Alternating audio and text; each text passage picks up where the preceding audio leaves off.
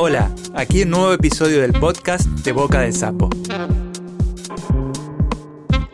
donde las y los creadores leen sus propias producciones. Estamos en bocadesapo.com.ar. Hoy presentamos a Tatiana Goransky.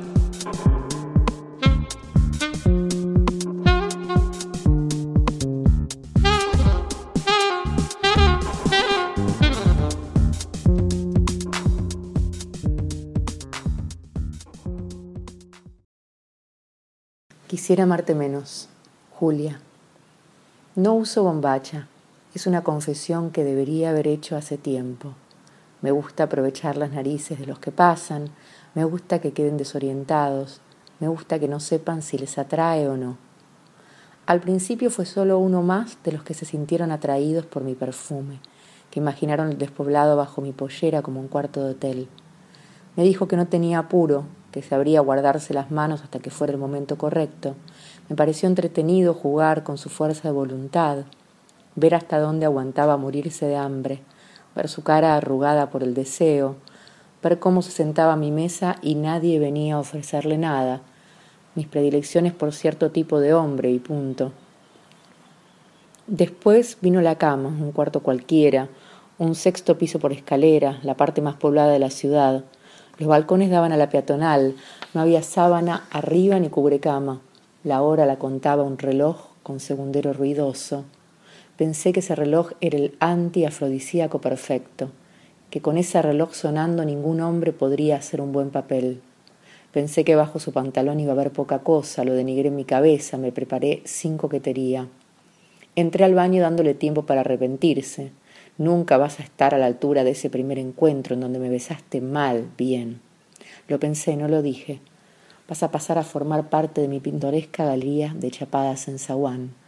Ya no se usa más la chapada ni el zaguán, pero en mi libro de fotos mentales son dos elementos que se repiten. Cuando salí del baño, encontré con otra cosa. No se había arrepentido ni se había apurado, al parecer sí sabía guardarse las manos hasta el momento preciso. Su cuerpo era un palenque que no cedía más. Destapados nos abrazamos, destapados nos dejamos caer sobre el colchón, destapados nos metimos el uno dentro del otro. Ahí vino la segunda sorpresa.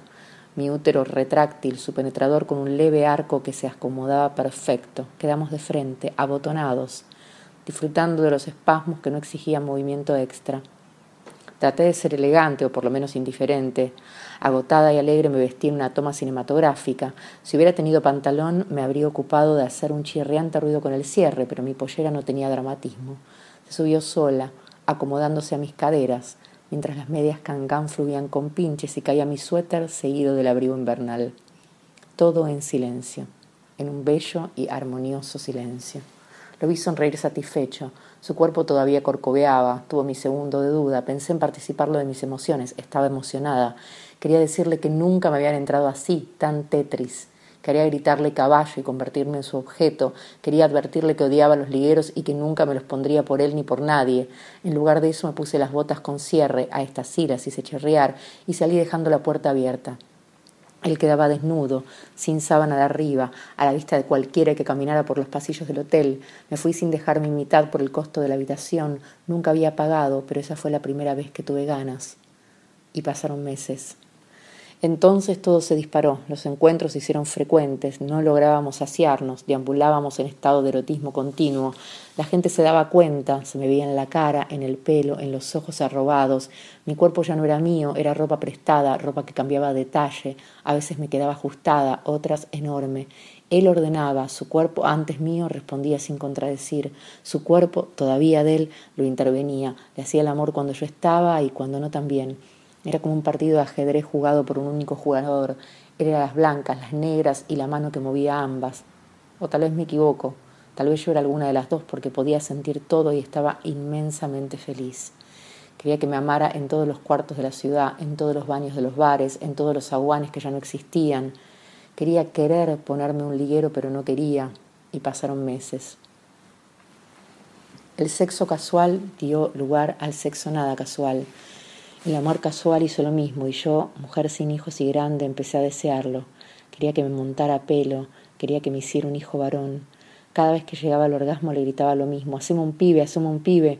Y él se chorreaba sobre la sábana o sobre mi panza abultada con ombligo generoso, ombligo que hacía de pelo pincho enamorada. Brusco era el deseo de que me llenara y así de rápido desaparecía cuando estábamos vestidos. Desnudo lo quería para preñarme, vestido para proponerle un nuevo lugar de encuentro.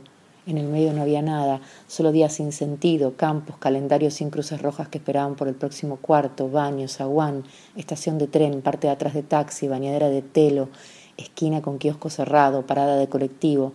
En mis ratos sin él lo pensaba despierta, me pisaba un auto, dos, tres, moría de deshidratación, me olvidaba de lavarme el pelo. En mis ratos sin él no había ratos, las horas no se dividían en minutos ni segundos, todo era tiempo estanco, una pileta sucia. Y le grité de nuevo, siempre, siempre, hacemos un pibe, hacemos un pibe, y él lo hizo otra vez afuera, un pibe lindo y otro y otro, un cuarto lleno de pibes estampados en sábanas pegajosas, un pibe por semana, un pibe por encuentro, y tuvimos más de cien. Era carísimo mantenerlos, alimentar tantos pibes, enseñarles a hacer las cosas bien, a tener un mismo apellido, embarazar a una chica joven y fértil, a continuar esa familia gigante. Y de nuevo lo soñaba despierta, a él y a nuestros pibes, sus caras las mías, sus cuerpos el de él y pasaron meses. Al final lo discutimos vestidos, un día, un turno de retraso, mucha cola en el hotel alojamiento. Dije que creía que lo decía en serio, dijo que él lo hacía, me hacía todos los pibes que quisiera, pero que yo estaba vieja y que él no podía hacerse cargo de más nenes. Dijo que los había estado haciendo durante años, que las mujeres siempre le pedían lo mismo, que era considerado un poblador de poblados, un padre de balnearios, me confirmó que hacía pibes lindos, siempre varones, siempre con hoyuelos en el cachete derecho, siempre bien armados y bien predispuestos, siempre atentos a los pedidos de las mujeres. Hacía machos de verdad, machos que te parten las ancas y te llenan de leche. Me sentí rara. Por un lado me alivié al entender que ese deseo no era mío, era un deseo prestado, o al menos compartido. Todas las mujeres estaban destinadas a pedirle lo mismo, todas querían su simiente, todas querían que les engordara la panza, pero al mismo tiempo no pude dejar de sentirme una copia de una copia, uno de esos cien pibes que hicimos pero no hicimos. Yo quería lo que querían todas, y si tanto lo deseaba y ellas también, y si tanto lo necesitaba y ellas también, era entonces porque él estaba a cargo, él mandaba, no yo. Yo había estado a su merced todo el tiempo, rogándole el mismo pibe que le había rogado la mujer anterior y pensé que tal vez tenía que empezar a usar bombacha y pasaron meses. Acepté, le dije que sí, hacémelo igual. Y lo planeamos, iba a ser especial, íbamos a hacerlo en una cama de agua, hacer un pibe líquido que se gestara y naciera con la misma facilidad, que no doliera ni adentro ni afuera.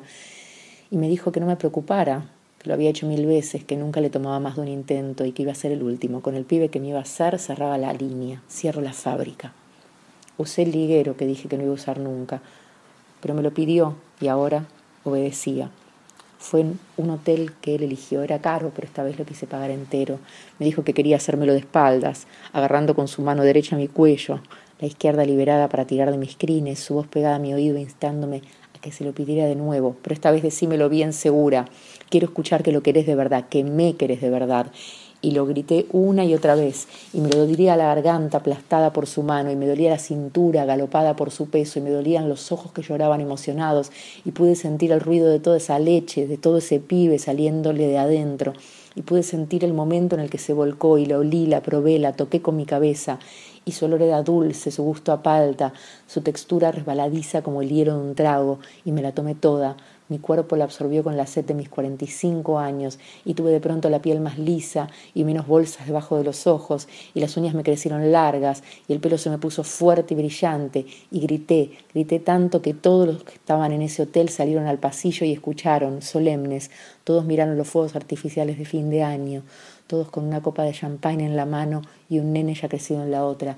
Cientos de familias potenciales escucharon mi grito de mujer en celo y después Horas más tarde se pelearían por la habitación de la cama de agua y pasaron meses. Tres meses y sangré. Él dijo que yo era la primera que no había podido incubar su regalo. Dijo regalo y yo puse cara de espanto. Nunca lo había escuchado hablar así y no me gustó. No me gustó sangrar nuestro pibe y no me gustó ser la excepción. Fue la primera vez que quise ser todas, que quise ser parte de un grupo, de un clan, de una colonia, que quise vivir en Utah, en territorio polígamo, que quise decir nosotras y no yo.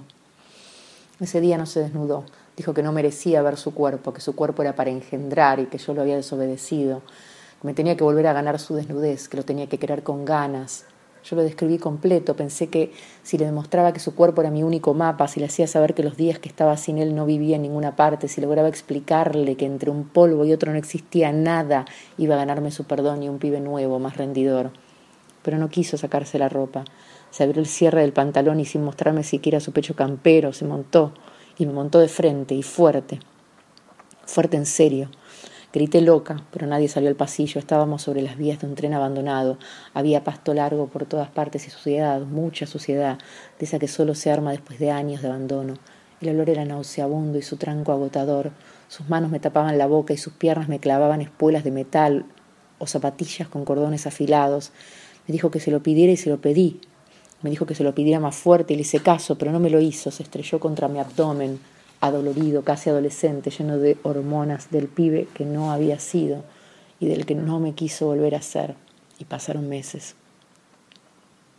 El teléfono no sonaba, el celular no reproducía su ringtone, el mail no recibía correo, el Twitter no retuiteaba, el WhatsApp no exponía su doble línea azul, el Skype lo mostraba invisible, el Facebook no me marcaba ni un visto, el Instagram no tenía corazones y yo seguía sangrando una vez por mes. Ya no éramos algo único en su especie, un monstruo, dos en uno y uno solo. Ya no había más juego, ni siquiera un poco de prohibición, señalar el deseo y después dejarlo por un rato. El rato era todo el tiempo y el calendario ya no tenía ni una crucecita ninguna. Me sentía lorca, yerma, verde, mozuela. Pensé en suicidarme. Quise hacerlo en el hotel de la cama de agua, pedí un taxi, pero después de dos horas de ida y vuelta no pude distinguirlo. Habíamos cogido en todos los hoteles de esa larga autopista y en muchísimos más. Quise que me lo hiciera cualquiera, el amor, un pibe, y me acosté en las vías del tren abandonado, pero duré poco. Un caballo flaco se acercó a pastar a mi lado. Pensé que era una señal, era él, adelgazado de deseo, flaco de tanto extrañarme, decrépito por la mala vida que llevaba sin mojar sus encías rosadas en mis labios. Era él, enfermo de bronquitis por haber perdido su dispositivo móvil en donde guardaba todos mis datos, por no tener forma de encontrarme, extrañándome sin mesura, casi muerto, el potro que antes me palanqueaba era ahora una mascota zombie y pasaron meses. El mono tremendo. La abstinencia de su cuerpo me producía calambres, vómitos, delgadez extrema, pérdida de pelo, bolsas bajo los ojos, ojeras bajo las bolsas, uñas comidas que masticaba durante la noche, pesadillas de jinete sin cabeza, sudores fríos. Al principio mis ovarios enloquecidos menstruaban desordenados, listos el uno y el otro para volver a embarazarse en cualquier momento. Sentía pinchazos identificables. Es el izquierdo, es el derecho. Estaba lista, era tierra fértil, era la Pachamama. Solo necesitaba que me bombearan con esperma, su esperma, sus pibes. Después ese pantano viscoso y lleno de flora y fauna en el que se había convertido mi entrepierna se secó de forma definitiva. Yo gritaba metadona, quiero mi metadona, y manchaba las sábanas con agua y anhelo de la mujer que no quiso y después quiso usar liguero que daba poco. Ya no me chiflaban por la calle, ya no podía hacer que los hombres se murieran de hambre. Empecé a usar bombacha, me quedé sin perfume, no olía más a un cuarto de hotel, a una noche que prometía mil relinchos, no olía a nada. De madrugada caminaba las calles de mi barrio, de otros barrios, caminaba autopistas, por peajes y colectoras, caminaba cabarets, bares, avenidas anchas, caminaba por las paredes y me caminaba encima. Seguía gritando metadona, quiero mi metadona, y la gente me miraba mal o triste. Cada tanto alguien se acercaba a tomarme la fiebre, me apoyaban manos en la frente, me hacían preguntas que yo no escuchaba, se aburrían o asustaban y seguían caminando. Cuando amanecía volví a mi cuarto. Ya no a mi casa, me había mudado a un hotel. Pensé que si él me estaba buscando, si estaba estudiando las guías de la ciudad, recolectando direcciones de telos, motelos y otros lugares por el estilo, iba a lograr dar conmigo justo ahí, en uno cualquiera. Pero pasaron meses. La abstinencia se volvió estilo de vida. Las extremidades iban a picarme por siempre. Mi boca seca ya no iba a producir saliva y nunca más iba a mojarme con ningún otro. Su voz seguía en mi cabeza, esa voz que de solo presentarse me acomodaba los órganos por dentro, los órganos por dentro, y le decía a mi cuerpo que hiciera caso, que se destilara entero, que cosquilleara, que subiera su temperatura por diez. Calentate, mi conchita, mojate toda, que te voy a perforar bien lindo. Te voy a besar por dentro, con mi cabeza curiosa, te voy a hacer potrillos toda la noche. Él nunca le había dicho nada, pero ella escuchaba. Mi cuerpo era suyo, yo ya no podía reconquistarlo. Mientras tanto, la gente pasaba hablando de Michelangelo. Yo me imaginaba desnuda y penetrada por la estatua ecuestre clavada en la punta fría del mármol, sonriendo para los paseantes, bien cogida, eso sí, bien cogida. Cumplí 46. Intenté cosechar mis óvulos con la mano. Podía escucharlos. Hablaban de su penetrador curvo, hablaban de su leche, hablaban de ese cuerpo equino que los pinchaba y los hacía sonreír. Lo extrañaban, no querían nada más, no me querían a mí. Yo tampoco.